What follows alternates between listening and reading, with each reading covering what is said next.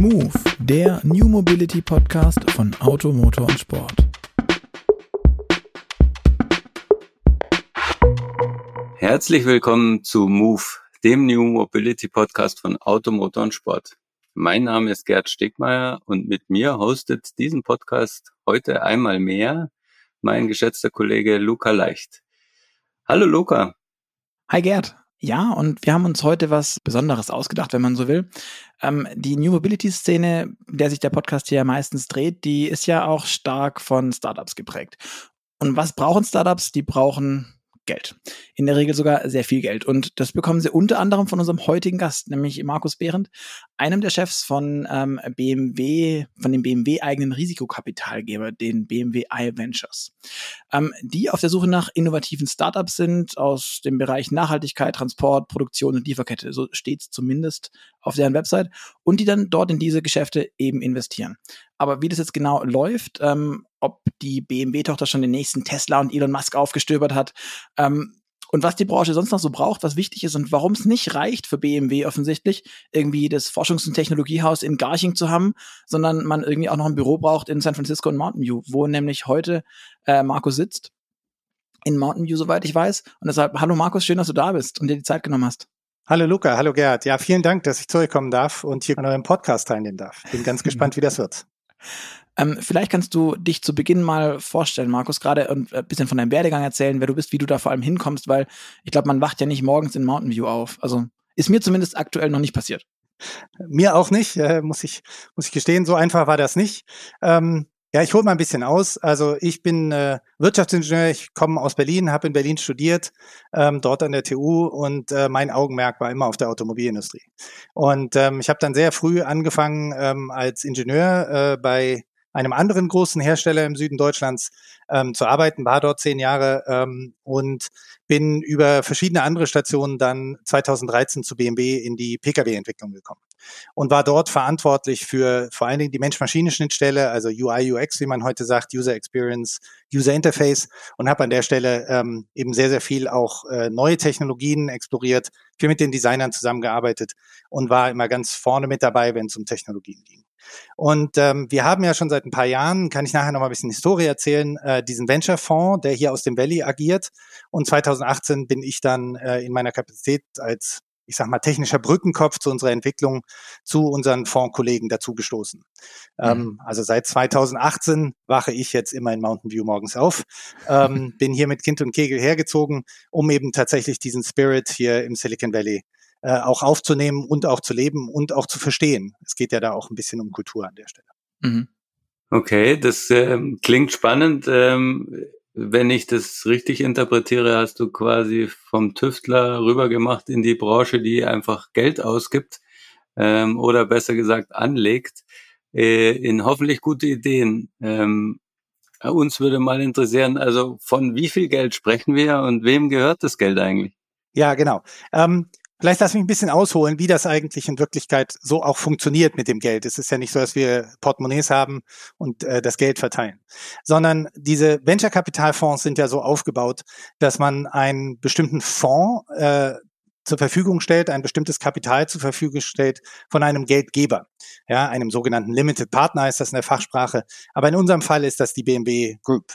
Und wir sind eine unabhängige Fondsgesellschaft und investieren dieses uns zur Verfügung gestellte Geld in Startups. Ja, man einigt sich also mit seinem Auftraggeber um ein bestimmtes Suchfeld. Wir haben also acht Suchfelder, alle im Bereich neue Mobilität, Sustainability, ähm, äh, Smart Production, Smart Supply Chain.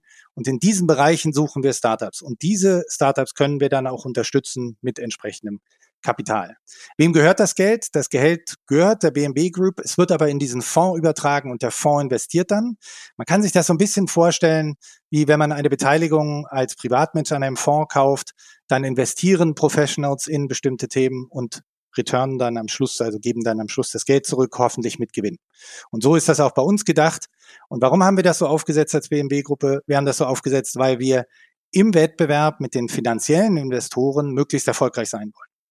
Also wir haben sehr früh gelernt, dass wenn man das auf die klassische Weise macht, wie das Großkonzerne häufig machen, indem sie durch ein Investitionsgremium gehen, indem sie lange Prozesse haben, indem sie mal gucken, ob sie so ein Unternehmen unterstützen, oft zu spät kommen und nicht wettbewerbsfähig sind. Und wir wollten ganz klar wettbewerbsfähig sein gegenüber den Großen am Markt, Sequoia, Andreessen Horowitz und anderen Lightspeed Ventures.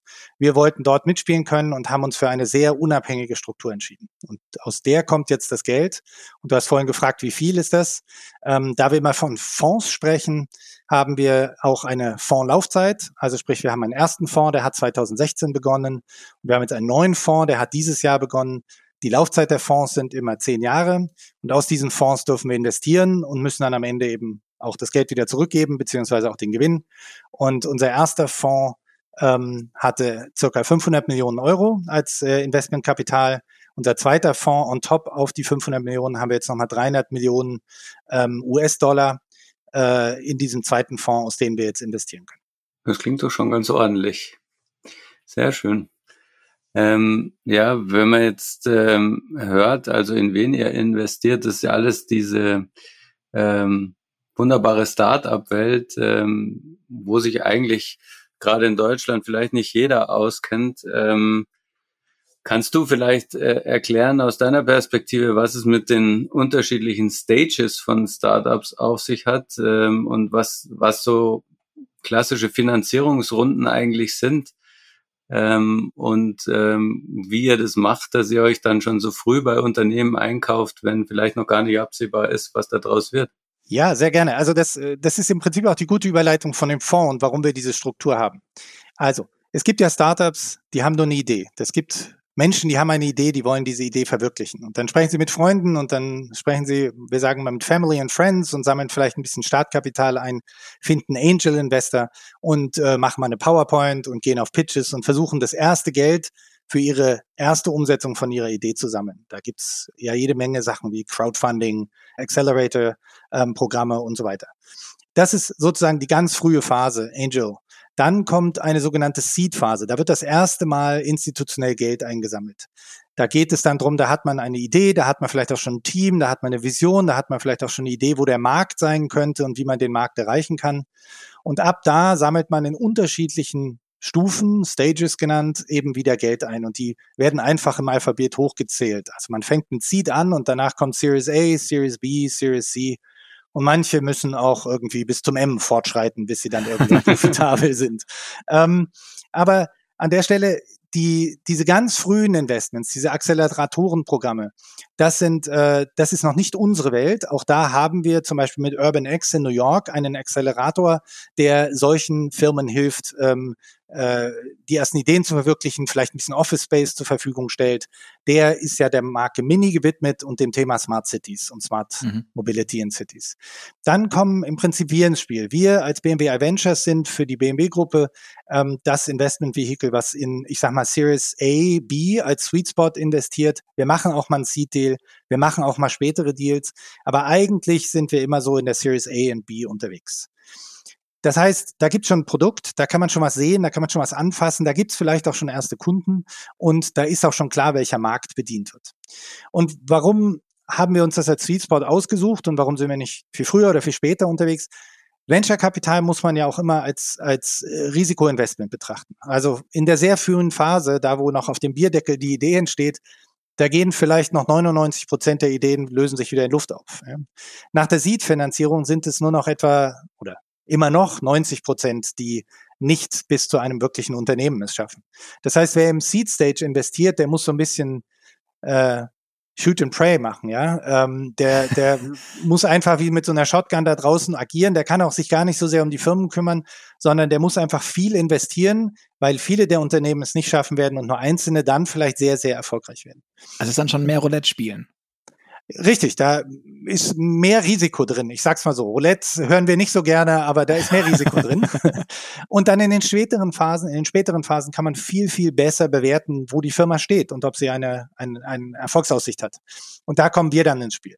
Weil dort kann man dann auch ein Produkt bewerten. Da kann man dann ähm, zum Beispiel das ganze Know-how der BMW-Gruppe aus dem Engineering nutzen und solche technischen Lösungen, wenn es um Technik geht oder um Services geht, auch tiefer analysieren. Und dort können wir, was wir immer Due Diligence nennen, dann auch viel intensiver den Firmen auf den Zahn fühlen, dem Markt auf den Zahn fühlen, die Wettbewerbssituation angucken und sagen, ja, hier ist die Trefferwahrscheinlichkeit, dass diese Firma erfolgreich wird, ist höher. Trotzdem muss man wissen, auch im Seed und auch Series B äh, Series A, Series B Stadium wird es immer noch sehr viele Firmen geben, die das Licht der Welt nicht in Summe erblicken, die entweder früh gekauft werden, die vielleicht auch ihr Geschäft einstellen müssen oder die einfach nur ganz normale Firmen werden, aber nicht das, wonach wir im Venture suchen, sogenannte Moonshots, die also keine mhm. Unicorns werden, wie wir auch immer sagen. Und äh, kannst du dafür auch ungefähr einen Prozentsatz angeben? Bei, bei Seed hast du jetzt schon gesagt, das, äh, reden wir von 90 Prozent Ausfallquote quasi. Und bei A und B gibt es da irgendwas Empirisches? Also es gibt empirisch, genau, es gibt so Studien, aber du kannst als Pi mal Daumenwert sagen, dass immer eigentlich in, Prozent, in 10 Prozent Schritten das runtergeht. Ja? Also beim, beim mhm. Series A hast du wahrscheinlich so 85, 80 Prozent, äh, bei Series B dann schon, schon 65 bis 70 Prozent, die überleben, die hinten dann auch als Firmen erfolgreich rauskommen. Ja. Das heißt, bei äh, Stage M mit, das dann, wenn ich es richtig durchgezählt habe, ist das äh, 13, äh, der Buchstabe, dann wird es schon echt kritisch. Aber okay. Nein, ist korrekt. Also irgendwo ist natürlich auch dann, wenn Firmen sich weiterhin finanzieren müssen, dann haben sie ja das Ziel, nämlich irgendwann wirtschaftlich zu äh, sein, ja, nicht mehr erreicht. Also die Prozentzahl, die ich genannt war, war Ausfallrate, nicht Positivrate. Also 60 Prozent okay. Ausfallrate sind ja. bei Series B durchaus noch realistisch. Okay. Ähm, von, von welchen Unternehmen sprechen wir denn da? Ich habe auf eurer Webseite mal ein bisschen rum, rumgeklickt und habe dann mal grob über den Daumen überschlagen. Das waren irgendwie über 60 Startups, die, in die ihr investiert seid oder auch wart. Bei manchen seid ihr auch schon wieder raus. Ähm, Korrekt. Kannst du vielleicht ein paar Namen nennen? Mir waren jetzt tatsächlich so eine Handvollen Begriff, von denen ich schon mal gelesen oder gehört habe, aber so richtig habt ihr irgendwelche ja? Stars, wo ihr sagt, da waren wir drin und das, das, das ist der Moonshot, nach dem ihr sucht? Ähm, wir, wir haben Stars. Aus unserer Perspektive haben wir ganz viele Stars. Eigentlich alle 60 mit, sind Stars. Über 60 aber wahrscheinlich, weil. also ja, es ist es ist schon so. Ähm, also wir haben wir wir man muss ja auch gucken, in was investieren wir. Also wir investieren natürlich nicht in sowas wie Facebook. Ja, das würden wir nicht tun. Das gehört nicht in unser Suchfeld. Das heißt, solche Firmen werden wir nicht entdecken. Aber wir gucken schon sehr stark auf das Thema Technik und auch Services. Und da haben wir, ich sag mal, auch Hidden Champions nennt man das ja oft. Also Firmen, ähm, über die wir jetzt auch schon lange begleitet haben, die jetzt einen sehr, sehr guten Exit, wie wir das nennen, gemacht haben. Also sprich, die sind jetzt an der Börse, werden jetzt public, also im Public Trading gehandelt und sind für jedermann sozusagen durch Aktieneinkäufe äh, erreichbar. In dieser Phase steigen wir dann meistens aus, weil wir ja nur mhm. für dieses Venturing, also das Privatbesitzgeschäft vor dem Börsengang ähm, investieren dürfen, unser Mandat haben. Ich nehme ein Beispiel. Wir hatten eine Firma namens ChargePoint in unserem Portfolio sehr früh bereits investiert. Eine Firma, die sich um Charging-Infrastruktur kümmert, äh, US-basiert, aber mittlerweile auch international unterwegs ist, die ähm, über viele Jahre jetzt ihr System stark entwickelt hat, große, große Marktdurchdringung erreicht hat und ähm, jetzt eben auch vom Umsatzvolumen so war, dass sie eben jetzt letztes Jahr an die Börse gehen konnte. Und ähm, bei so einer Firma, wo man früh einsteigt und wenn die dann so eine große Marktdurchdringung erreicht, da kann man dann tatsächlich auch mal ähm, Multiplikatoren, wir reden immer von, wie, wie oft haben wir unser Geld vervielfacht, da kann man dann auch mal von, von äh, 10x reden, ja, also aus einem Dollar macht 10. Ähm, das dauert über einen langen Zeitraum, das ist nicht von heute auf morgen, aber ähm, das ist eigentlich unser Ziel. Wir versuchen Firmen zu finden, die das Potenzial haben, um den Faktor 10 in der Bewertung wachsen zu können. Ja, das ist so unsere, unser Eingangskriterium. Ähm, Im Moonshot-Fall, im besten Fall sollen die eigentlich um den Faktor 10 noch sich steigern können zu dem frühen Zeitpunkt, wo wir investieren. Bei Series DE dann natürlich nicht mehr. Da wird es dann nur noch eine geringere Rendite werden. Mhm. Jeder, der jetzt irgendwie schon mal, schon mal, äh, keine Ahnung, sowas wie Höhle der Löwen gesehen hat, der ähm, weiß, dass das irgendwie nicht nur um die Kohle geht am Ende, sondern dann kommt da irgendwie Nico Rosberg, der sagt, ich habe ein ganz tolles Netzwerk. Ähm, dann kommt da irgendein Typ, der Drogeriehandel hat oder Dinge, also Infrastruktur, Experten, ganz wichtig sind immer Experten und Teams. Du sagst es vorhin auch schon Office Spaces, also tatsächlich, wenn die Leute nicht zu Hause auf dem Bett, auf am Laptop den ganzen Quatsch erfinden wollen. Ähm, was liefert ihr denn dabei? Du hast jetzt schon gesagt, bisschen so ein Technik-Know-how und so. Jetzt, aber jetzt habt, sitzt ihr in Kalifornien im, im, im sonnigen Süden. Ähm, eure Entwicklung sitzt, okay, vielleicht auch gerade nicht bei dir, wenn du schon rausguckst. Ähm, jetzt ist München, wo aber eure Technikexpertise sitzt. Und Gerd, ja, wo ganz anders. Ähm, mhm. wie, wie bringt ihr denn das zusammen? Und ich meine, mit einem Zoom-Call ist es dann wahrscheinlich nicht getan. Also genau, ich kann mal noch ein bisschen ausholen. Wir haben zwei Büros, zwei Standorte im Prinzip. Wir haben einen Standort hier in Mountain View im Silicon Valley. Das ist unser größerer Standort, unser Headquarter sozusagen. Weil, das muss man wissen, für das Venture-Geschäft kommen am Ende aus fast allen Teilen der Welt die Leute hierher und versuchen hier ähm, sich äh, entsprechend das Geld zu besorgen, also hier die, die Fundraisers zu betreiben. Und deswegen haben wir ein Office hier und deswegen die Central Road ist diese Straße, in der die ganzen VCs sitzen. Wir sitzen da nicht, aber, aber äh, das ist ein ganz, ganz stehender Name, der da ganz wichtig ist. Wir haben aber trotzdem natürlich noch ein Hub in Deutschland, weil wir aus unseren Fonds auch investieren im europäischen Raum. Also wir machen Investments in Nordamerika, also USA, Kanada, und wir machen Investments in Europa und in Israel. Das war in unserem Vertrag, wie wir den damals im Prinzip aufgesetzt haben. In unserem Auftrag war das so enthalten. Israel ist ja bekannt, hat eine sehr, sehr intensive Startup-Szene. Ähm, in Europa äh, passiert auch immer mehr und wir haben auch zunehmend ähm, Engagements und Investments in Europa. Und das sind die drei Räume, aus denen wir operieren wollen. Jetzt, deine Frage war ja, wie können wir denn die Technik zusammenbringen? Also erstens sitzen wir hier in Silicon Valley in Mountain View zusammen mit unserem Tech Office. Wir haben ja hier als BMW Group mhm. auch eine Speerspitze, eine Entwicklungsspeerspitze, die sich hier um äh, Trends und Neuigkeiten hier gerade im Valley kümmert. Da ist natürlich auch die Kooperation mit den, mit den großen Tech-Companies, die hier angesiedelt wird, die wird von hier großteils mitgesteuert und mit betreut. Mhm. Und da haben wir also direkten Zugriff auf Leute, die auch das Ökosystem hier gut kennen. Das heißt, dort können wir schon mal erste technische Expertise einholen und auch erste Anknüpfungspunkte für unsere Startup-Firmen liefern. Ja, die können dann direkt mhm. in den Austausch gehen, können dort schon mal in Vorprojekten gucken, was denn, was denn so geht. Das zweite ist, dass wir in Garching ähm, tatsächlich auch zwei Personen sitzen haben, die sich darum kümmern, unseren Portfoliofirmen den den Entry in unsere Company zu erleichtern. Ja? Also die sozusagen als Brückenkopf dienen zwischen unseren Portfoliofirmen, so nennen wir unsere Beteiligung, und BMW Abteilungen, Fachabteilungen, die sich mit einem bestimmten Thema beschäftigen. Also zum Beispiel auf der Batterieseite, wenn wir dort in der Electrification ähm, äh, Investments tätigen. Und das haben wir ja zum Beispiel vor kurzer Zeit getan in die Firma Solid Power, die übrigens mhm. jetzt auch seit circa einer Woche an der Börse gehandelt wird. Ähm, da haben wir natürlich ganz eng mit der Fachabteilung in München zusammengearbeitet. Die mhm. haben einen Kollegen sitzen, der ist hier, oder zwei, die sind hier vor Ort im Tech Office, wie wir das nennen. Und dann haben wir natürlich mehrere Abteilungen in München, die sich kümmern. Und wir mhm. verbinden die dann mit unseren Startups und helfen denen, gemeinsam äh, voranzukommen. Jetzt muss man für den Fall Solid Power, und ich glaube, es ist auch wichtig, um nochmal zu beschreiben, wie wir arbeiten, sagen, dass die Fachabteilung bereits vorher mit dieser Firma unterwegs war. Dass die bereits sich technisch kannten von Konferenzen und auch schon ausgetauscht haben und schon gearbeitet haben. Dass wir aber dann später gesagt haben, wir steigen jetzt auch wirtschaftlich ein, um dieser, der Entwicklung der Firma zu helfen, um möglichst schnell ihre Technologie zu entwickeln, damit wir die möglichst schnell dann auch in die Autos bekommen. Aber das heißt ja dann, dass das quasi eure Techniker in, in Garching, im Fitz oder wo auch immer sitzen und denken, die sind total cool, mit denen wollen wir was machen, aber eure Entwicklung oder euer Einkauf sagt so, äh, ja, vielleicht noch nicht so richtig. Dann rufen die bei euch an. Ähm, also wird ja irgendwie vielleicht zu viel Risiko. Liefern die wirklich? Ich meine, das sieht man ja bei so chinesischen Batterieherstellern auch ab und an mal, bei anderen Herstellern. Ähm, und dann geht ihr her und, und sagt, ja, okay, komm, damit die hinterher funktionieren und wir safe sind, dann kriegen die von uns ein bisschen Kohle und ein bisschen, und, und wir steuern diese ganze Zusammenarbeit einen Ticken und, und dann bauen die irgendwann für uns Batterien, Außenspiegel, keine Ahnung, was auch immer die Cooles erfinden. Genau, so ein bisschen so kannst du dir das vorstellen. Genau, das war eine gute Umschreibung. Ähm, und dabei muss man immer beachten, dass wir trotzdem bei BMW viel Wert drauf legen, dass wir unabhängig bleiben. Ja, dass wir unsere Investmententscheidung unabhängig von den Fachabteilungen treffen. Weil, weil das war das, was ich, das, weil das klingt schon so, dass ihr so ein bisschen, bisschen Dienstleister, äh, Dienstleistungsabteilung seid, um dann, dann, wenn der Einkauf seine Bilanz nicht kaputt machen will, dann, dann holen wir die mit dem Spielgeld. Ja, und ganz wichtig, das ist das, was wir nicht tun. Also, das ist ein ganz wichtiger Punkt. Also, man muss da deutlich unterscheiden äh, bei dem Thema, wie sind Corporate VCs, also wir haben ja nur von VCs gesprochen, Venture Capital. Ja. ja. Wir sind ein sogenannter CVC, Corporate Venture Capital. Das heißt, wir sind eigentlich ein strategischer Investor oder oft werden wir im Markt so wahrgenommen.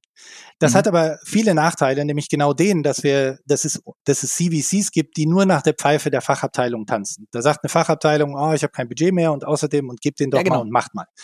Das ist nicht unser Auftrag. Wir haben das ähm, sehr, sehr intensiv in den Jahren 2016, 17 analysiert aus unserer Strategieabteilung heraus, haben gesagt, so ist man nicht wettbewerbsfähig. Wir suchen also kein Modell, wo wir der lange Arm einer Fachabteilung werden, sondern wir machen ganz unabhängige Entscheidungen in unsere Investments.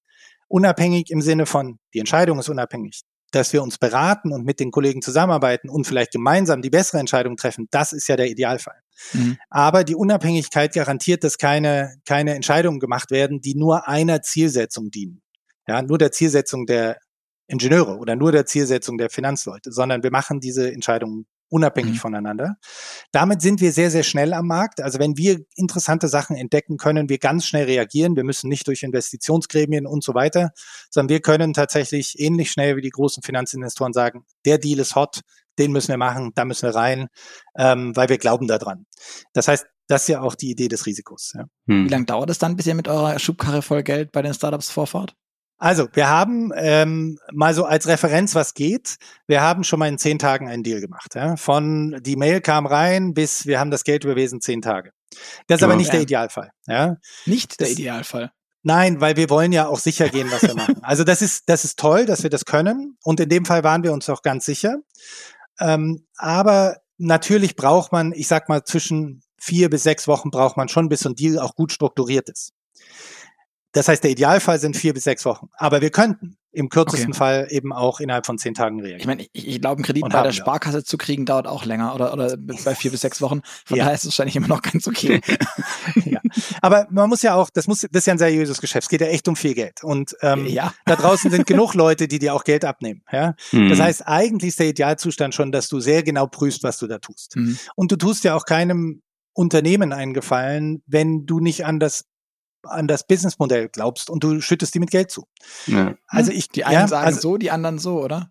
Ja, die, die es auf dem Konto haben, sagen natürlich immer, ist toll, aber wenn man sich ja. das genau anguckt, auch wie man das Ökosystem ja eigentlich betrachten will, dann geht es ja darum, wirklich die Ideen zu fördern und die mhm. auch gerne mit viel Geld und im, im Turbo-Modus, die nachher eine Chance haben, unsere Welt zu verbessern, zu verändern, äh, positiv zu beeinflussen. Mhm. Ja. Ähm, und das ist auch unsere Mission. Vielleicht noch ein ganz kurzer Satz auch zu unserem einem Teilauftrag. Wir dürfen auch in Themen investieren, wo der BMW gerade sagt, das interessiert mich nicht. Ja, das, da kümmere ich mich jetzt noch nicht drum.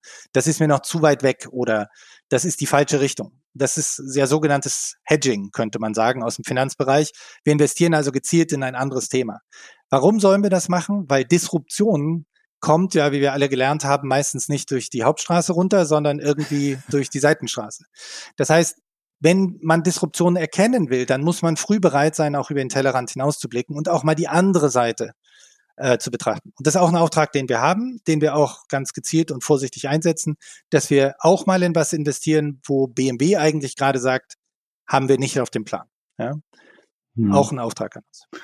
Ich habe äh, noch eine Rückfrage zu Solid Power. Das ist ja ein Unternehmen, das ähm, Feststoffbatterien entwickelt, richtig? Korrekt. Ähm, die dies, ähm, die sind jetzt, ähm, soweit ich es gesehen und gelesen habe, auch mit Unterstützung zusätzlich von Ford ähm, soweit gekommen. Ähm, wie kriegt man sowas nachher wieder auseinandergedröselt, ähm, wenn da zwei Automobilunternehmen in einer sehr konkreten Technologie für künftige Elektroautos drinstecken? Ähm, ja, ich hole auch da noch mal ein bisschen aus, weil man muss auch verstehen, wie Automobilindustrie in der Vergangenheit immer funktioniert hat. Das ändert sich vielleicht gerade ein bisschen. Aber die Automobilindustrie, gerade auch die deutsche, ähm, aber auch die amerikanische, legt ja viel Wert auf geringe Fertigungstiefe. Ja? Das heißt, mhm. wir machen eigentlich ganz viele Sachen gar nicht selber, sondern wir haben Lieferanten, die die Themen für uns machen und wir kaufen in einem funktionierenden Markt möglichst die beste Option für uns ein. Und in der Art und Weise, wie wir das ganze Thema zusammen stöpseln, sage ich jetzt mal lapidar, und dann nachher auch ähm, feintunen und auslegen, da wird dann ein BMW draus. Also jedes Auto hat vier Räder, jedes Auto hat ein Lenkrad, aber nur eins fährt wie ein BMW, nämlich das, was von uns kommt. Ja? Also es geht dann um die Adaption der einzelnen Bestandteile. Und das heißt, unsere Lieferanten, mit denen wir eng zusammenarbeiten, und davon haben wir als Tier, Tier Ones ja über 5000, wenn ich das richtig weiß, ähm, dann sind das ja auch Lieferanten, die auch andere Hersteller beliefern. Und das ist ja auch gut so. Darüber kommt ja Volumen, darüber kommt Qualität, darüber kommt ähm, im Prinzip auch die relativ günstigen Preise von Fahrzeugen. Wir sagen, sagen zwar immer, die sind zu teuer, aber wenn man sich mal anguckt, wie viel Technologie und wie viel Material da drin steht, dann sind Fahrzeuge eigentlich in Summe relativ günstig. Und ähm, das geht nur, weil das so ein, ein ausgeklügeltes System zwischen Lieferanten und Herstellern ist. Und wenn du jetzt ein Thema wie Solid Power ansprichst, dann haben wir dort Partnerschaften. Ja, also das ist ja, wir helfen denen etwas zu entwickeln, aber der Ford hilft genauso. Und dann sind ja auch noch andere Hersteller Investoren in der Firma. Das heißt, hier wird ja gemeinsam was entwickelt, wo man in einer Partnerschaft gucken kann, wie kann ich das dann einsetzen. Und eine, ich nehme mal an, ich weiß es nicht, aber eine Ford-Batterie wird nicht so aussehen wie die BMW-Batterie, wo die Solid Power Elektrolyte drin sind. Aber gemeinsam hat man dieses Elektrolyt mit dieser Firma entwickelt, um eben dann einen entsprechenden Schritt vorwärts machen zu können.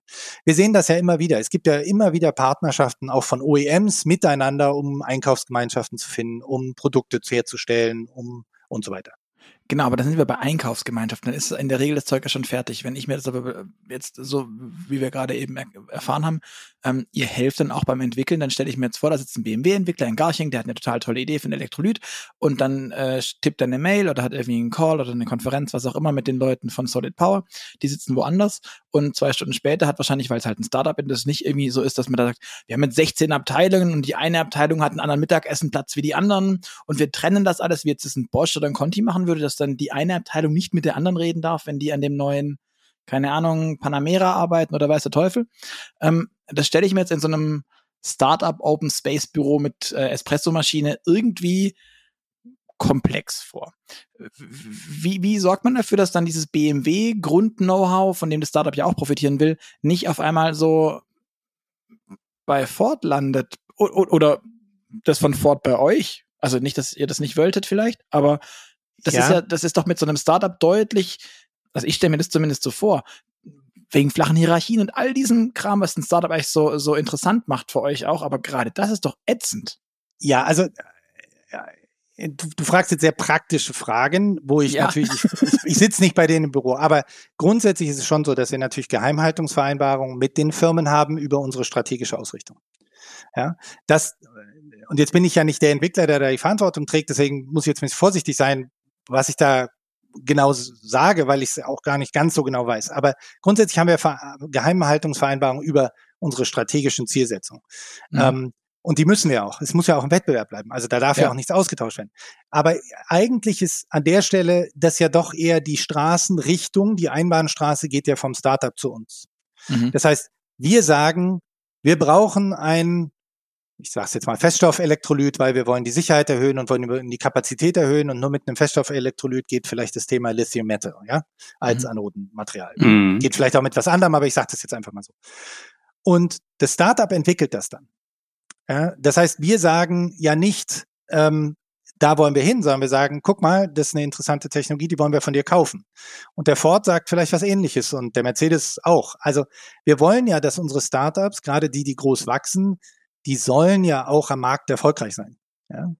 Da mhm. geht es vielleicht in bestimmten Entwicklungen um Exklusivität, aber wie gesagt, alle Lenkräder sind rund und die kommen von drei, vier Herstellern. Ja?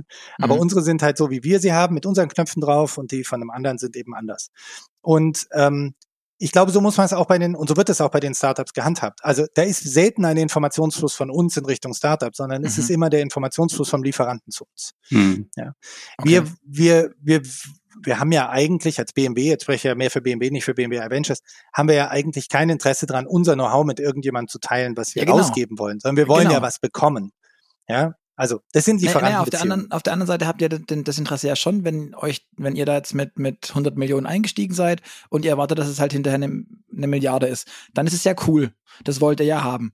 Ähm, das ist ja auch euer Ziel. Und vielleicht müsst ihr dann halt auch hier und da mal so das eine Türchen Spalt offen lassen, dass die halt reingucken können, weil die nur dann die Milliarde kriegen. Also mhm. das ist ja aber, das, deswegen dachte ich, das wäre genau das Ding, ja. beziehungsweise auch weil ihr sagt, die sind in ihrer Entwicklungsart halt agiler als ihr und deswegen können die sowas schneller vorantreiben oder solche Dinge. Oder geht es um dieses Geschwindigkeitsthema, was man Startups oft unterstellt, gar nicht so sehr in dem Moment? Doch, es geht auch um Geschwindigkeit. Aber auch da, ich fange mal vorne nochmal an, die, die, ähm, wir machen ja als BMW Adventures auch nur Minderheitsbeteiligung. Mhm. Also wir sind okay. ja okay. nie kontrollierend unterwegs. Also es ist ein ganz wichtiger Punkt, vielleicht habe ich es am Anfang nicht deutlich genug gesagt. Wir machen tatsächlich ja nur Minderheitsbeteiligung. Wir beteiligen uns zum Beispiel nie mehr als mit 20 Prozent an einem Unternehmen. In der Regel weniger. Ja. Und das machen wir auch ganz gezielt, weil wir wollen die Firmen fördern und ihnen helfen, aber wir wollen sie nicht kontrollieren. Auch wieder zurück zur Fertigungstiefe. Wir wollen ja nicht nachher einen Radar bauen selber, sondern wir wollen den irgendwo gut einkaufen. Mhm. Wir wissen aber jetzt, da gibt es eine Firma, die hat eine Radartechnologie oder leider oder eben Batterietechnologie, die wir glauben, die wird entscheidend werden für uns. Und jetzt müssen wir diese Technologie fördern, dass wir sie hoffentlich irgendwann von einem Tier One einkaufen können oder von dem Startup. Ja? Mhm. Aber oft ist es ja so, dass diese Firmen, diese Startups gar nicht selber zum Tier One, also zum Direktlieferanten für uns Hersteller werden, sondern sie liefern meistens an einen großen Lieferanten, der dann wieder an uns liefert. Mhm. Also auch bei, bei Solid Power äh, ist die Wahrscheinlichkeit, dass das Elektrolyt an einen Batteriehersteller geliefert wird, der die Batterie an uns liefert, relativ hoch. Ich mhm. weiß das nicht genau, es kann auch in deren Plänen liegen, noch was anderes zu machen. Aber im Prinzip ist es ja häufig so, dass man ähm, als ein Startup ein, ein Nischenprodukt entwickelt, was dann in ein größeres Modul kommt, was dann zu uns kommt. Mhm. Das heißt, wir sind also sehr daran interessiert, dass, dass die auch Lieferantenbeziehungen entwickeln. Das heißt, wir haben auch gar kein Problem damit, weil da kommen ja deine Frage her vorhin, dass ja, genau. andere OEMs mit investieren. Wir haben die meisten Investitionen, die wir machen, haben wir andere Partner ähm, aus dem Automotive-Umfeld, die mit uns dort investieren. Also ich glaube, mhm. von jedem Automobilhersteller, der ein Venture-Fonds unterhält, haben wir, mit dem haben wir ein Co-Investment in irgendeiner Form. Mhm. Okay. Ist ja auch spannend. Das heißt, man schließt es auch gar nicht aus, dass da andere, dass das die Konkurrenz auf dem gleichen Stand dann ist quasi. Ja, genau. Man muss, man muss unterscheiden zwischen dem, also wirklich nochmal ganz doll trennen zwischen Entwicklung und diesem ja. Venture-Kapital-Ansatz. Wir wollen die Firmen fördern. Was dann die Entwicklungsabteilung und der Einkauf mit denen macht, ist tatsächlich auch eigentlich dann speziell deren Thema. Wir investieren auch oft in Firmen, die noch gar keine Beziehung zu BMW haben, weil sie das, weil das Produkt noch gar nicht da ist, weil BMW noch gar kein Interesse hat, sich mit dem Produkt zu beschäftigen und es ist auf keinen Fall serienreif. Also, ja, es ist, das ist ja, da mhm. haben die zwei Prototypen gebaut, da denkt unsere Serienfertigung noch nicht darüber nach, ob man das schon einsetzen kann. Da denkt vielleicht unsere Vorentwicklung mhm. drüber nach. Das heißt, diese Themen werden in der Vorentwicklung dann getrieben, werden angeguckt und dann irgendwann kommen die in ganz normalen Einkaufsprozess. Nur damit ein Startup überhaupt eine Chance hat, in einen normalen BMW-Einkaufsprozess zu kommen, muss man dieses Startup entsprechend fördern. Wir machen das mit Geld. Es gibt bei uns ja noch eine, eine, eine, ein Bereich, ganz interessant, die nennt sich die Startup Garage, habt ihr vielleicht auch schon mal gehört. Ja die hilft diesen Firmen mit BMW in Kontakt zu kommen. Da sind wir mhm. schon wieder raus eigentlich. Also unsere Firmen und viele andere Firmen, auch die, die wir nicht investieren, werden von der Startup Garage gefördert. Ja, die machen ein sogenanntes Client Venture Modell, wo sie diesen Firmen Aufträge geben, wo sie sagen, entwickelt für uns doch mal einen Prototypen ja. oder macht, druckt uns mal was auf eurem 3D-Drucker. Und da kriegen die Firmen Geld dafür, wir kriegen das Produkt, also BMW Group, und dann kann man das angucken und sagen, das lohnt sich, das weiter zu verfolgen. Das heißt, großer Unterschied zwischen dem, was Startup. Garage mhm. macht und dem, was wir machen, weil wir tatsächlich nur die Entwicklung der, dieses Produktes, dieser Technologie, dieses Services fördern wollen. Und ob sich BMW später für dieses Produkt entscheidet, das entscheiden andere Personen im Unternehmen. Solid Power war ein bisschen gemischt. Ja, das, das ist auch gut so, ist auch ein Idealfall. Da hatten, da wussten wir schon, dass es Interesse gibt. Wir konnten die finanzieren, wir konnten einsteigen und konnten uns dann sozusagen auf beiden Seiten beteiligen aber mit Kooperationen mit den bereits existierenden Investoren. Mhm. Ja, wir haben jetzt viel über Solid Power gesprochen. Ähm, Gibt es denn noch gerade das Batteriethema, treibt ja auch unsere Hörer immer wieder um. Ähm, und wenn ich es richtig gesehen habe, seid ihr auch noch in, in anderen Bereichen der Richtung tätig. Was gäbe es denn da noch so an spannenden Unternehmen, die ihr so in eurem Portfolio habt? Wir haben gerade in eine Firma investiert, die heißt One, Our Next Energy, dafür steht die Abkürzung. Und wir sind total begeistert. Ist jetzt noch ein ganz frisches Startup, äh, ganz frische Investition für uns. Wir sind ganz begeistert, weil die äh, ein paar Themen adressiert, die sich jetzt gar nicht so sehr auf der auf der Chemieebene abspielen, ähm, sondern eher in der in der Gesamtorchestration. Also die Firma hat sich zum Ziel gesetzt, langfristig die Allokation oder die, die Zusammenstellung der Batterien so auszulegen, dass man Batterien für die richtige Nutzung hat. Und zwar gibt es dann eine Hauptbatterie, die ist für das täglichen Commute und für die kurzen Strecken da. Und dann gibt es noch eine, eine weitere Batterie oder vielleicht mehrere weitere Batterien, die mit anderer Chemie und anderen Eigenschaften sozusagen als Range Extender funktioniert. Das heißt, die Idee ist hier, nicht eine Batterie im Auto zu haben, die alles können muss, super schnell laden, super schnell entladen, äh, ganz viele Zyklen können aber dann nur in einem kleinen Fenster genutzt wird von dieser Eigenschaft, sondern dass man zum Beispiel eine Powerbatterie hat, die das Thema Schnellladen und äh, das Thema äh, hohe Zyklusfestigkeit abbildet. Und dann hat man noch andere Batterien an Bord, die zum Beispiel für die lange Reise da sind. Wenn man also tatsächlich von hier nach Südfrankreich fahren will, also von hier jetzt nicht, aber von hier fahren wir eben dann nach Las Vegas oder so, ja. ähm, ähm, dass man an der Stelle dann eben sozusagen eine Batterie hat, die, die für die lang Zeit für den für die lange Distanz, für die Range mhm. zuständig ist. Das heißt, man kann da auf auf diesen Level noch ganz viel optimieren und für uns war die Idee so toll, weil wir hatten, wenn sich jemand erinnert, bei dem, bei dem i3 am Anfang ja einen sogenannten Range Extender. Also wenn die mhm, Batterie ja. nicht mehr ausgereicht hat, hatte man ja noch einen Benzinmotor, der da nochmal Strom erzeugen konnte, damit man noch ein bisschen weiterfahren kann. Hier hat man eine zweite Batterie, die einem einfach garantiert, dass man weiterfahren kann. Die vielleicht nicht ganz so zyklisch geladen werden kann, die vielleicht äh, eben statt ich sag mal, 1000 Zyklen nur 100 Zyklen durchhält, aber die genau damit diese, diese Problematik, die Range Anxiety, wie man hier in Amerika so schön sagt, eben verhindert und man trotzdem ein Fahrzeug hat, was in seiner Gesamtkonzeption wieder diesen Anforderungen entspricht. Da sind wir ganz gespannt, wie die so das ist ja auch so ein, so, so ein typisches Startup-Ding, das klingt total plausibel, wenn man es dann gehört hat. Ähm, aber im, im, im ersten Moment ist das alles so, ja, warum, warum, warum kam ich jetzt nicht da drauf? Wobei, ich muss gestehen, ich habe vor einer Weile mit einem der Porsche Batterie-Gurus ähm, gesprochen und ihn auch genau darauf angesprochen, ob es nicht schön wäre, da was zu mischen, weil es ja auch unterschiedlich, also es gibt ja auch schon das eine oder andere Batterieunternehmen, das sich dahin bewegt hat und gesagt hat, wir wollen mal versuchen, zwei Batterietypen oder zwei Zelltypen miteinander zu kombinieren. Und das, der hat da gemeint, die haben das auch schon gemacht, das war, das war nicht cool im Ergebnis, so gar nicht. Aber ähm, wer weiß, wenn, wenn One das hinkriegt, ähm, ich finde, das klingt tatsächlich sehr, sehr spannend. Und das ist ja auch das Gute. Das kann das Startup jetzt ausprobieren. Ja? Wir haben gesagt, mit allem, was wir wissen, finden wir das wirklich interessant. Man lenkt damit nicht ab, jetzt bei BMW, von der Serienentwicklung und dem Fokus, den man dort hat. Aber wenn ja. das eine Alternative wird, dann kann man relativ schnell umsteigen. So ist ein bisschen unsere Philosophie dabei. Ja. Ich, find, ich fand es ganz spannend. In der, in der Recherche vor habe ich auch beispielsweise gelesen, dass ihr ja in, in Moveit ähm, investiert wart. Da habe ich, ja. glaube ich, ähm, in der Move Print-Ausgabe schon das ein oder andere Textchen zugeschrieben. Ähm, sind ja relativ groß, irgendwie, ich, wenn ich es richtig im Kopf habe, sind es über 100 Länder sind sie aktiv, mehr als 3000 Städte ähm, sind abgedeckt, haben ich weiß nicht, wie viel, 100 Millionen Nutzer, wahrscheinlich fast eine Milliarde Nutzer, also wirklich viel, richtig groß. Und ähm, dann, wenn ich das richtig im Kopf habe, wurden die von Mobileye gekauft. Also, Intel, oder, ja. Hm? Also, also Mobileye, dann Intel, faktisch ja. Intel, mhm. nachdem Intel Mobileye gekauft hat. Ähm, das klang für mich so von wegen, guck mal, BMW baut alles, was man letztendlich braucht, so für, für dieses Ding, autonomes Fahren und, und, und so weiter.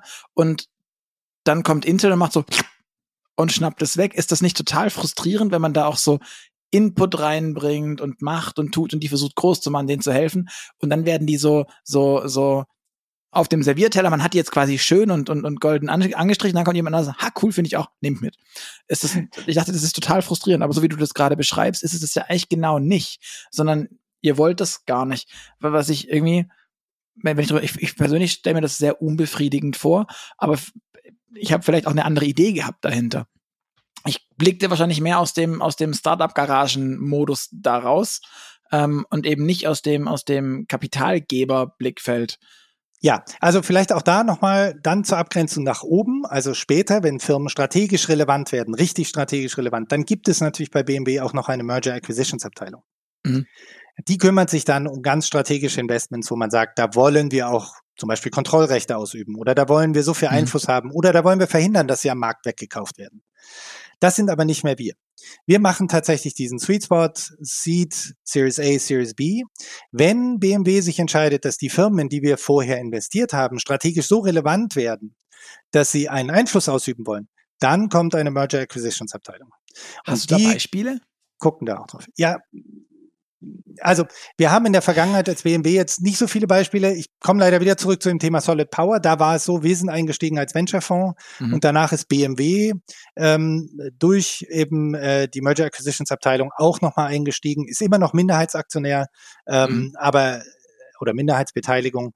Ähm, aber das wurde dann ganz ordentlich über, über die BMW abgewickelt und dann auch, und dann zurück zu Gerds Frage, ähm, ähm, eben auch die Diskussion natürlich mit den anderen OEMs geführt, die dort mit drin sind und dann auch diese, diese Partnerschaften entwickelt. Ich meine, da gibt's ja auch viele Spielregeln, wie OEMs zusammenarbeiten dürfen. Und mhm. mhm. bei so einem strategischen Investment, bei solchen Teilen, trifft das dann zu und dann wird das ganz ordentlich, ganz transparent geregelt, dass das alles funktioniert. Ähm, das war so ein Beispiel, wo wir wo die Fachabteilung gearbeitet hat, wir eingestiegen sind, um die Firma zu beschleunigen und dann später BMW ähm, ähm, strategisches Investment gemacht hat. Mhm. Das heißt, formell seid ihr jetzt in Solid Power nicht mehr investiert, also ihr seid da nicht mehr drin, sondern jetzt ist quasi die BMW Group ähm, da drin. Und wenn ich es ge richtig gelesen habe, soll ja das Produkt, ähm, was auf Solid Power zurückgeht, also der feste Elektrolyt, irgendwie 2025 schon irgendwo ähm, auftauchen bei den Herstellern. ähm, also ich, dazu kann ich tatsächlich jetzt keine keine Aussage machen, weil ich nee, weil ich auch nicht die Fachabteilung bin und auch mhm. nicht die Pressestelle und das ja um dann Firmenstrategie geht.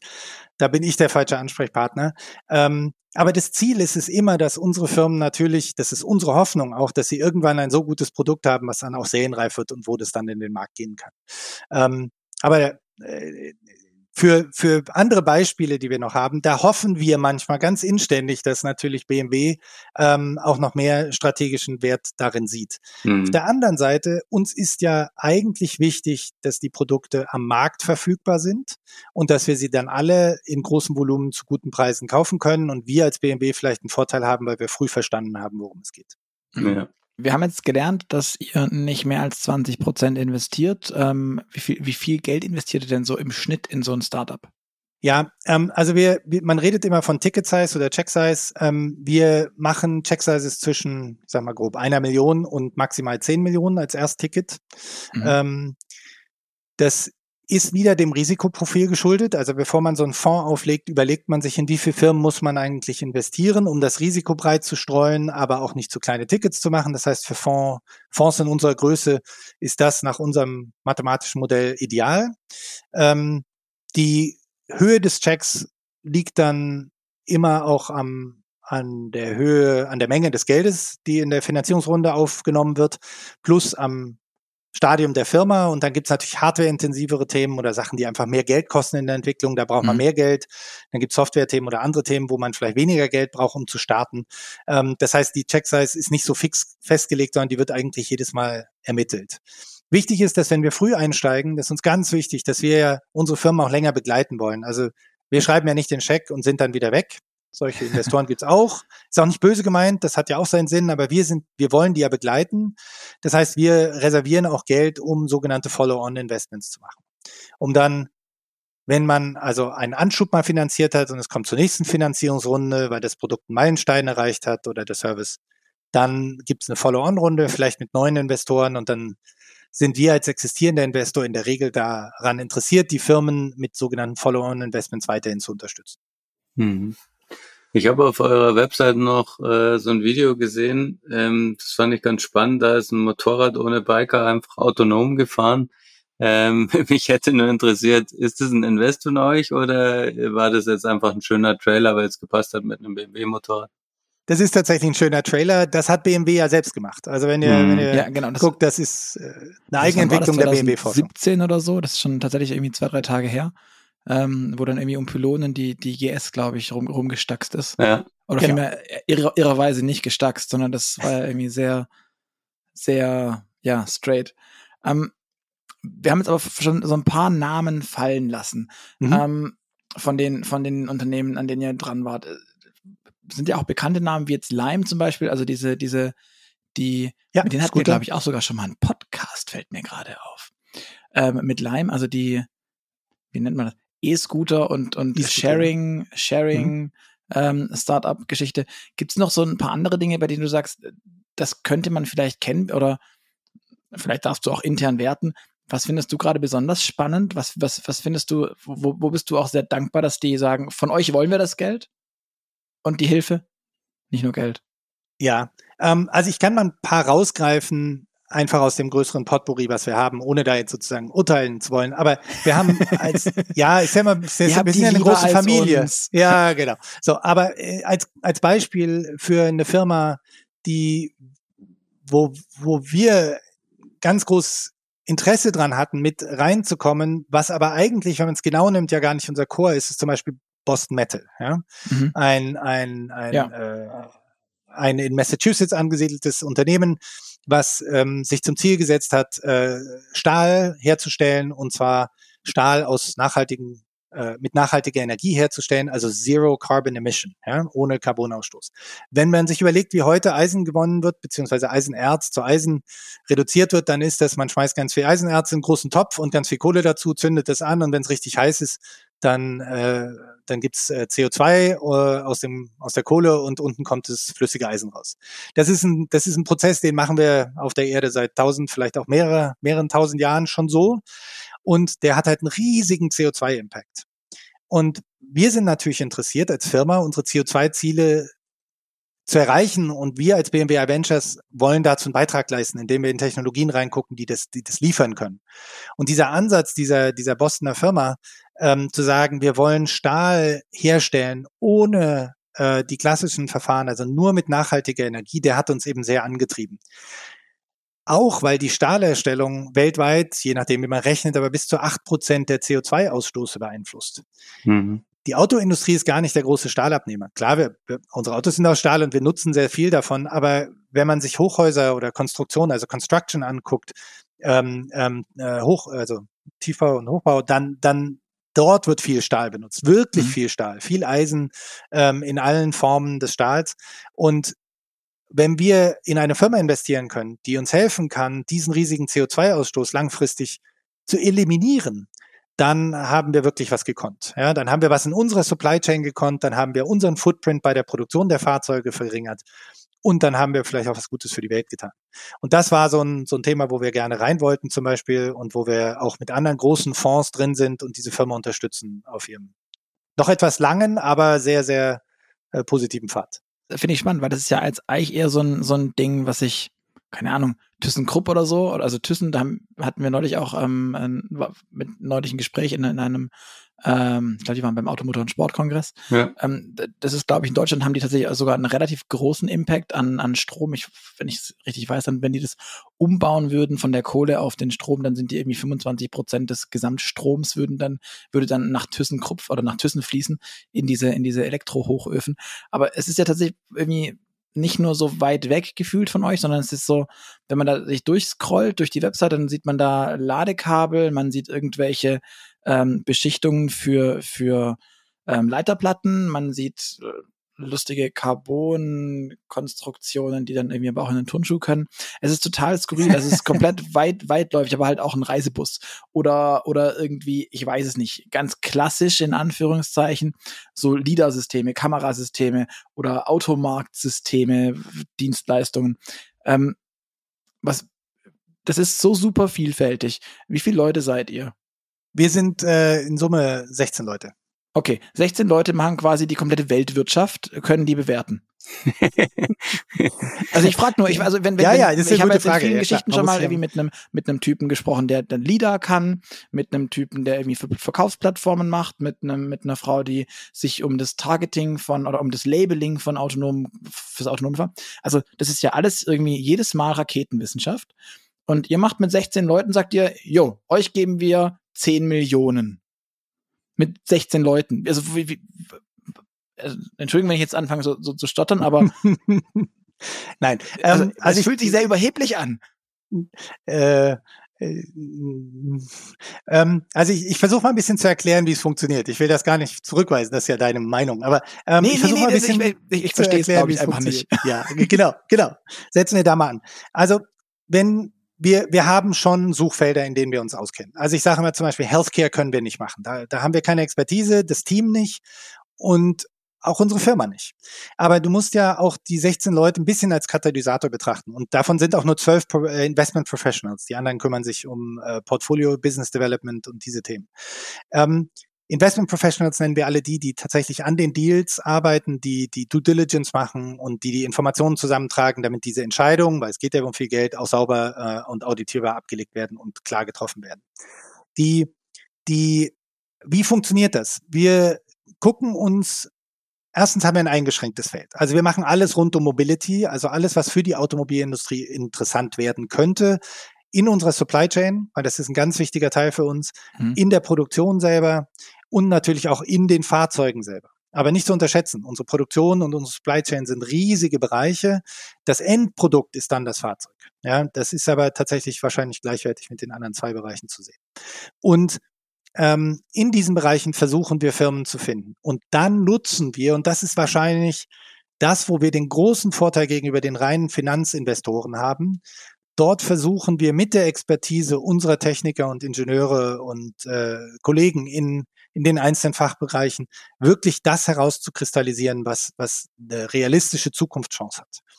Ähm, man kann, glaube ich, auch an unserer Performance sehen, ähm, wenn man durch äh, unser Portfolio geht, auch sieht, wie viele erfolgreiche Exits wir schon hatten, dass wir eine relativ hohe Trefferquote haben. Ja? Also die, die Prozentzahlen, die ich vorhin genannt habe, die gelten tatsächlich für uns gar nicht ganz so. Ja, wir sind ein bisschen besser als das, was ich vorhin, was der Markt so hergibt.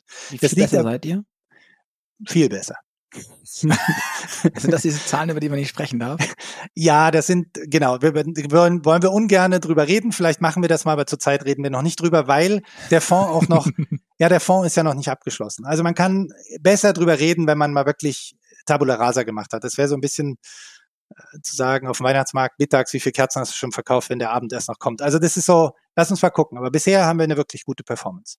Ähm, in, in allen Bereichen, sowohl in der Transferleistung, der Technologie, als auch äh, in dem Wirtschaftsbereich. Mhm. Wenn wir uns diese Firmen angucken, dann ist das immer eine Teamleistung. Ja? Und wir nutzen auch externe Quellen. Also wir suchen auch externe Referenzen und reden mit denen.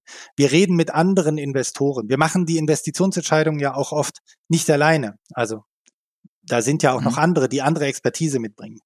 Wir als BMW versuchen halt unsere Automotive-Expertise mitzubringen und reden dann vielleicht auch mal, wenn es um, du hast ja Firmen genannt, die vielleicht ein bisschen weiter weg sind, ähm, die äh, da wird dann ein Schuh draus, ja, aus der, aus dem 3D-Druck. Dann reden wir natürlich auch mit Firmen, die diese Anwendung machen und, und reden mit denen, mhm. was glauben sie, wo die Technik hingeht.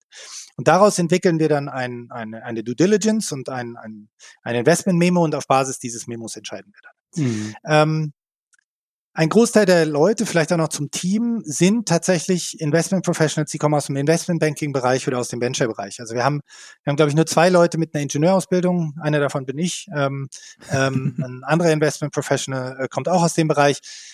Der Rest der Leute haben eher eben eine Auswähl, äh, Ausbildung aus dem, aus dem Business Administrationsbereich. Mhm. Wir haben noch weitere Ingenieure, die sind aber als Brückenkopfe, wie gesagt, für uns tätig. Mhm. Also kann man sich vielleicht so vorstellen, dass jetzt gerade die Ingenieure bei euch, aber vielleicht auch die anderen, ähm, nochmal so zehn Ansprechpartner bei BMW selbst in technischen Abteilungen mitbringen und dadurch eure, euer technisches Know-how quasi, sage ich mal, auf 60 oder so Köpfe verteilt ist, weil, weil ihr halt so ein, in, im Hintergrund eures Unternehmens, eures Automobilunternehmens ähm, Technikexpertise aus einem Netzwerk ziehen könnt. Genau. Ich glaube, genau so kann man es beschreiben.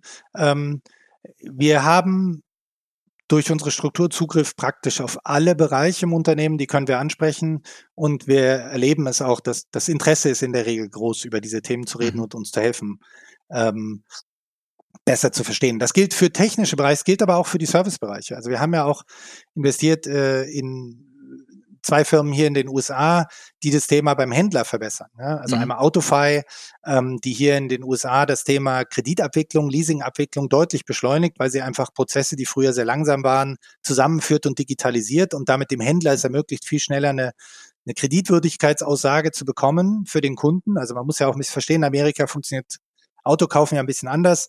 Man läuft im Prinzip zum Händler und geht dann mit einem Auto wieder weg. Und das, was zuletzt am längsten gedauert hat, war die Zusage für das Leasing. Und da gibt es jetzt eine Firma, in die wir investiert haben, Autofy, die genau diese Prozesse massiv verkürzt. Mhm. Eine andere Firma, die das Thema Dealer-Management-Systeme an, äh, revolutionieren möchte, Tekion, die an der Stelle ähm, sozusagen die ganze die ganzen verschiedenen Systeme, mit denen Händlern heute zu tun haben, vereinheitlicht auf eine Plattform bringt und damit eben den Händlern auch nochmal deutlich viel mehr Administration und Bürokratie abnimmt. Ähm, und auch da waren wir sehr interessiert, mit denen zusammenzuarbeiten ähm, und rauszufinden, wie das eigentlich funktioniert, damit wir später BMW auch anbieten können, dass man auf diese Plattform sich die angucken kann und vielleicht auch umsteigen kann. Mhm. Und für die Due Diligence dieser Firmen reden wir natürlich auch mit unseren Experten in diesen Bereichen. IT, in den Bereichen Financial Services und so weiter und so fort. Hm. Wenn ich ähm, das jetzt nochmal mit deiner Biografie so ein bisschen zusammenbringe, ähm, dann stellt sich mir so die Frage, ähm, ja, wie geht's denn dir damit? Also du bist der Ingenieur und du warst vorher in der Entwicklung ähm, und jetzt ähm, kannst du das alles eigentlich nur noch so ähm, im Adlerblick äh, beobachten und dich nirgends reinpriemeln, ähm, sondern musst dann irgendwie andere Experten fragen. Ähm, ist das spannend genug oder gibt dir umgekehrt der, der wirtschaftliche Teil, ähm, was ja auch deine Ausbildung äh, widerspiegelt, dann so viel mehr zurück oder vermisst du die Technik? Also ich vermisse die Technik nicht. Es, dieser Job vereinbart wirklich beides. Also nur als Beispiel, ich habe mir gestern hier unweit von, von äh, unserem Büro in Mountain View, habe ich mir gestern eine Firma angeguckt, äh, die Glasfaseroptiken macht, ja, zur mhm. Erhöhung der Datentransferrate, damit mhm. wir noch bessere äh, Videocodes über den, über den großen Teich machen können oder äh, die äh, Netzwerksysteme unterstützt. Da ist noch so viel Technik, so viel Verbesserung möglich und so viele Ideen sind noch da draußen. Und wir gucken uns die schon sehr genau an. Also ich habe tatsächlich gestern da im Lab gestanden und durch Mikroskope auf äh, Chips, die die kreiert haben, geguckt, habe mir Mikro-LEDs angeguckt mir deren optische Fiber äh, erklären lassen. Also tatsächlich für mich als, als Ingenieur ist es fast noch spannender, weil ich, also ich bin ja auch ein bisschen Generalist und als Generalist-Ingenieur ist es ganz toll, wenn man einen riesengroßen Überblick kriegt. Natürlich mhm. die Flughöhe, ich werde dann nicht mehr optimieren oder programmieren, aber die Flughöhe verliert man ja, sage ich mal, auch eh ein bisschen, wenn man in Managementpositionen unterwegs ist. Da muss man ja bereit sein, auch unterschiedliche Themen zu behandeln und man muss auch seinen Experten vertrauen. Und ich glaube, dass wenn man diese Eigenschaft mitbringt, dann ist das ganz gut. Also ich kann da jetzt in dem Lab rumstolpern und mir das angucken und sagen, boah, das finde ich total gut. Wenn ich mich richtig erinnere, das war wirklich, das ist revolutionär, wenn ihr es könnt. Aber ich kann halt jetzt auch den Hörer abnehmen und äh, in München anrufen und sagen, hör mal, guck mal, ich habe das gesehen. Ist das wirklich äh, gut? Ist das wirklich gut? Ja. Und dann kann der mir sagen, nee, du, pff, kennen wir schon. Oder ähm, dann sagt er, du, wenn die das können, das ist the holy grail, wenn die das schaffen, dann haben wir hier wirklich eine Revolution am Start. Mhm. Und dann kann er wieder sein Zeug machen, weil der muss ja morgen, müssen ja Autos gebaut werden in unseren, äh, äh, in unseren Fabriken. Und wir kümmern uns um die Firma, äh, helfen denen, einen mhm. Start zu kriegen, vielleicht mal ein Produkt hinzukriegen, vielleicht erst in der Elektronikindustrie Fuß zu fassen und später schwappt das dann auch zu uns rüber. Mhm. Und da hast du aber vorher auch gesagt, dass du von Anfang an äh, stark fokussiert warst auf die Autoindustrie, weil du ein Petrolhead bist oder ähm, ist das was, was du jetzt eher vermisst? Petrolhead. Ähm, äh, Benzin im Blut. Ja, natürlich. Das war schon für mich ein ganz starker Antrieb, damals in die Automobilindustrie zu kommen. Aber was da jetzt ja ein bisschen mitschwingt in der Zeit der Elektrifizierung, ist immer, man will bei der Combustion Engine, beim Verbrenner bleiben. Das ist zum Beispiel nicht mein Thema. Ich bin mhm. total offen für alles, was da kommt. Und ich meine, tatsächlich, ich glaube, jeder, der schon mal ein Elektroauto gefahren ist, weiß, wie super das sein kann, wie komfortabel das ist, wie, wie einfach die Technologie ist und trotzdem wie überzeugend sie ist, ähm, dass wir immer noch Ventile stößeln und äh, Hubkolben oben rauf und runter wackeln lassen und dabei eine kleine Expl äh, Verbrennung äh, äh, erzeugen, das ist ja eigentlich schon eine unglaubliche Technologie. Ja? Ähm, die ist ganz toll, so nostalgisch gesehen und fürs Museum auch super und wird auch in der Zukunft noch viel Anwendung finden in großen Marineschiffen, also in Containerschiffen und so. Das wird nicht weggehen. Wir werden da wahrscheinlich nicht in einem Containerschiff mit der Batterie rumfahren, die das Schiff antreibt. Meine Vermutung aus heutiger Sicht. Mhm. Aber im Automobilbereich ist, ist doch der Wechsel, der liegt doch nahe jetzt. Wenn wir die Energiedichte in Batterien zur Verfügung stellen können, wenn wir Ladezeiten hinkriegen, dann liegt es doch nahe, auf dieses sehr, sehr konventionelle und sehr komfortable Antriebskonzept umzusteigen. Aber mhm. mit, mit Prometheus, glaube ich, habt ihr immerhin irgendwie ein Startup, das sich um, also um, um nicht ganz die, die, die Brücke nach Hause in den, in den Vierzylinder ähm, einzutreten. Also wenn du den Vierzylinder ein paar Mal gesehen hast in der letzten Zeit, dann war der illuminiert als Batterie.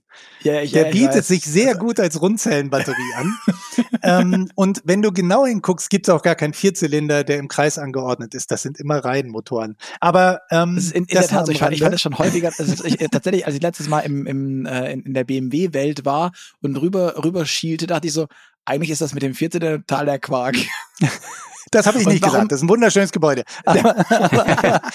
ja, aber, ähm, man muss ja auch zugeben, äh, es sind ja Zylinder auf jeden Fall. Die sind nur nicht so angeordnet. Ne? Mathematisch. Ne? Ähm, genau genommen sind es ja sogar acht, weil die alle geteilt sind nochmal ähm, in der horizontalen. Aber ähm, ja, also. Ja, aber ein interessantes Motorenkonzept, so ein übereinanderliegender. Äh, ja. Ihr müsst das so sehen. Das sind eher acht Batterien. Ja, genau.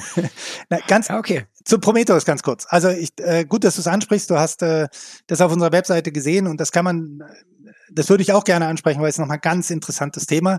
Und ich glaube, ihr hattet das auch schon in eurem Podcast. Ja? Selbst wenn wir alle die Elektrifizierung jetzt anstreben und wir uns auch alle möglichst schnell umstellen, mit allen Hürden, die da noch auf dem Weg sind, ja, Versorgung der Infrastruktur, ähm, Batterietechnologie, ähm, Fertigungskapazitäten, alles, was wir noch lösen müssen. Und das ist ja sind ja einfach nur Probleme, die müssen wir einfach nur lösen oder Herausforderungen, die wir annehmen müssen. Die Frage ist ja schon, was machen wir mit dem existierenden Fuhrpark?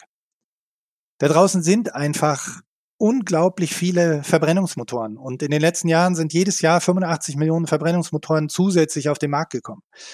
Die wollen wir ja nicht alle morgen wegschmeißen.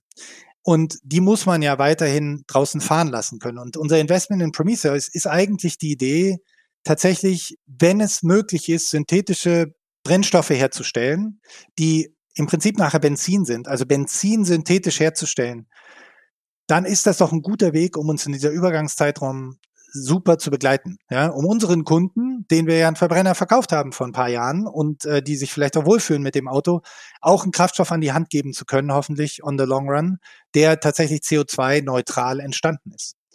Also Prometheus macht ja wirklich ganz unglaubliche Sachen und ähm, Jetzt müssen wir das noch hin, jetzt müssen die Jungs das noch hinkriegen auf der großen Skalierung.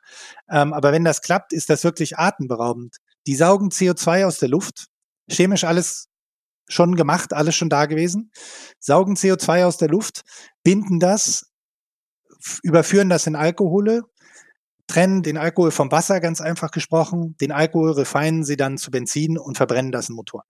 Das ist chemisch alles schon machbar heute. Das Problem ist, dass es energetisch unsinnig ist. Ja, dass man ja. bisher halt viel zu viel Energie braucht, um nachher einen Liter Benzin rauszukriegen. Und wenn man diese Energie dann vielleicht auch noch aus Kohlekraftwerken erzeugt, ist ja totaler Quatsch. Ja. Das heißt, hier geht es darum, CO2-Capturing aus der Luft. Die Energie kommt von Solar oder Wind, also nachhaltig.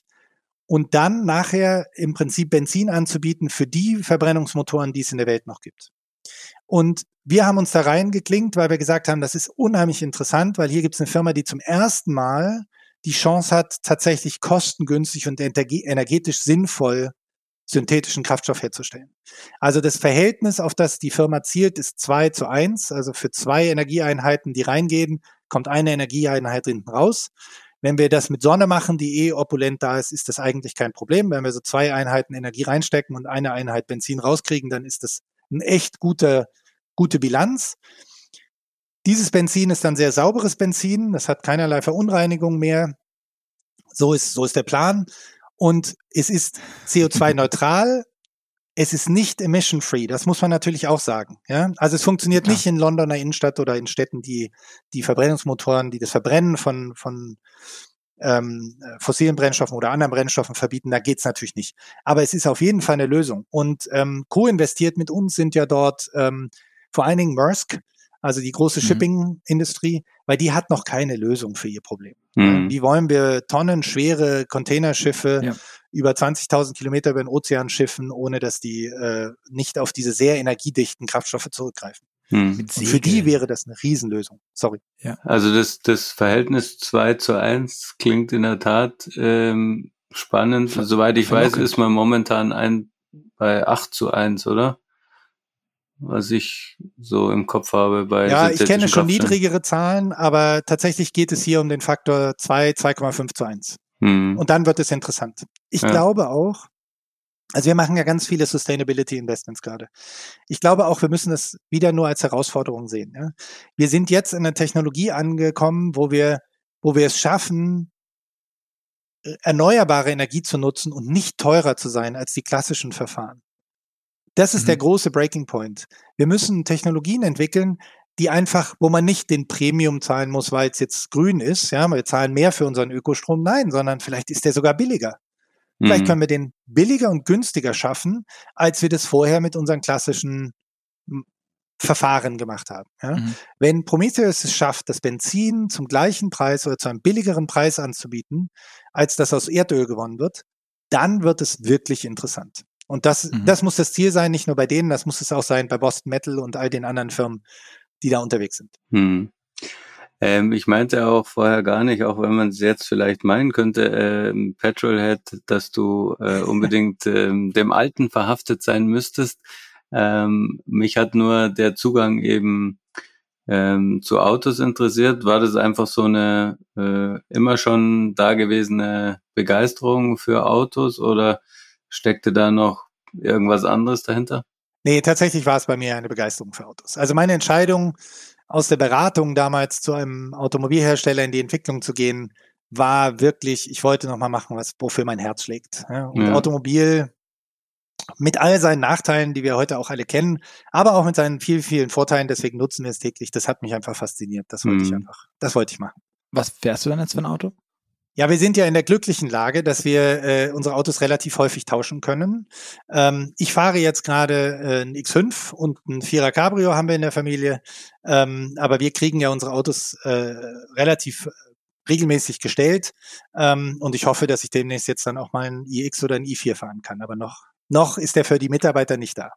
Ich, ich wollte nämlich gerade fragen, kann man, kann man in Kalifornien eigentlich nicht, also äh, gerade in so einer, in so einer Zukunftsklitsche drumherum, äh, nicht Tesla fahren? Also nicht, nicht Tesla fahren?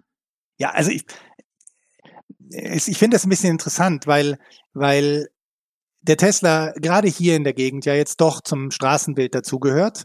Und man ja auch ein bisschen der Golf von Kalifornien. Also zumindest Genau. aus, aus deutscher Sicht ist das immer so ein bisschen. Und mit allem Respekt für das Auto, was du gerade genannt hast, ist es natürlich, man will, viele Leute wollen sich ja unterscheiden. Individualisierung ist ja ein Thema, gerade bei der Darstellung mit seinem Fahrzeug.